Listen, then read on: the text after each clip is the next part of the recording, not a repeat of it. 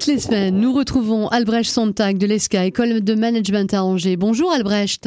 Bonjour Laurence. Alors après avoir parlé print et télévision dans vos deux derniers éditos, vous restez dans la thématique médias et démocratie avec une réflexion sur l'avenir d'Internet. S'il en a un. Alors, je ne suis pas sûr de comprendre, mais vous, ça veut dire que vous doutez de l'avenir d'Internet? Euh, En fait, je doute déjà de son présent. Bien sûr, dans son impact sur notre quotidien, dans quasiment toutes les sphères de la vie, Internet est devenu omniprésent et indispensable. C'est une banalité de vous le dire, d'autant plus que nous sommes en train de nous parler via une appli du web pour enregistrer cette chronique qui sera ensuite mise en ligne justement et communiquée par les réseaux sociaux. Le problème est que nous nous sommes habitués au fonctionnement sans accroc d'un outil qui est bien plus vulnérable qu'il n'y paraît. Je ne vais donc pas vous parler de fake news, de théories du complot, de cyberattaques ou d'autres côtés sombres du web lui-même, mais simplement de la fragilité accrue de son infrastructure dans une époque marquée par une conflictualité croissante. De quelle manière les conflits euh, existants ou à venir pourraient-ils porter atteinte à, Internet?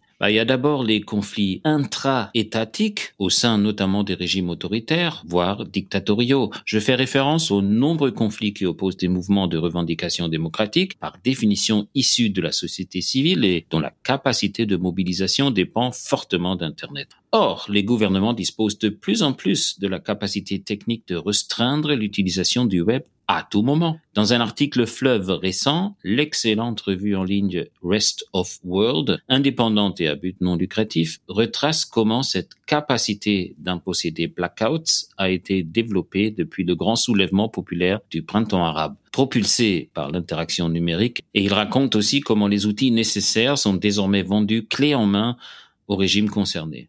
Des outils toujours plus sophistiqués, d'ailleurs, capables de bloquer même les fameux VPN, les réseaux privés virtuels qui permettaient de contourner les murs de contrôle numérique. Rien que depuis 2016, des ONG spécialisées comme Access Now ont documenté pas moins de 734 coupures d'Internet d'ampleur et de durée variable et dosée en fonction du besoin de répression momentanée du régime en place dans 70 pays différents. c'est vrai que chaque vague de répression euh, de ces mouvements, que ce soit au Myanmar, en Iran ou au Bélarus, est accompagnée hein, de sa coupure partielle ou totale d'ailleurs d'Internet. Oui, qui coûte à chaque fois des dizaines de millions d'euros par jour aux États concernés, mais l'économie est généralement un moindre souci pour ces régimes par rapport à ce qu'ils appellent la stabilité et l'ordre. Et là, nous n'avons même pas encore parlé des conflits inter-étatiques à venir et dont la guerre en Ukraine donne un avant-goût. Dans ces conflits, l'accès à Internet deviendra une arme. D'un côté, il est aisé de cibler les grandes infrastructures du web, non seulement les data centers, mais surtout les grands câbles sous-marins par lesquels passe 99% du trafic de données mondiales et qui sont tellement vulnérables qu'on s'étonne presque qu'il n'ait pas encore fait l'objet de sabotage massif. Et il y a les projets de la Chine qui pourraient aboutir à un véritable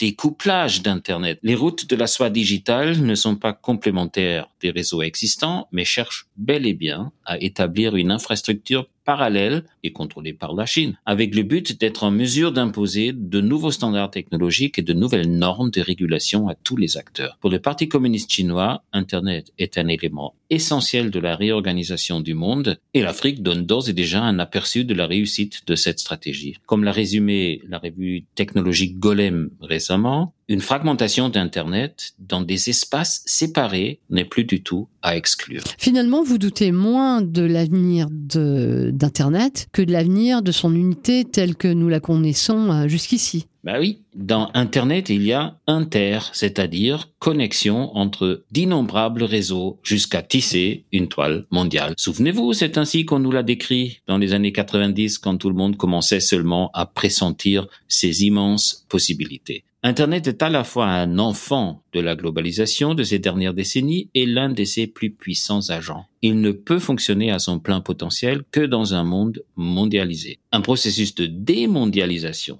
même lent, même incomplet, lui portera forcément atteinte. Je vous l'avais dit il y a quelques semaines, nous avons pris l'habitude de critiquer, non sans justification, les effets néfastes de la mondialisation. Mais je prends le pari qu'on finira par la regretter. Merci beaucoup pour cet éclairage, Albrecht Sontag. On vous retrouve la semaine prochaine. À la semaine prochaine.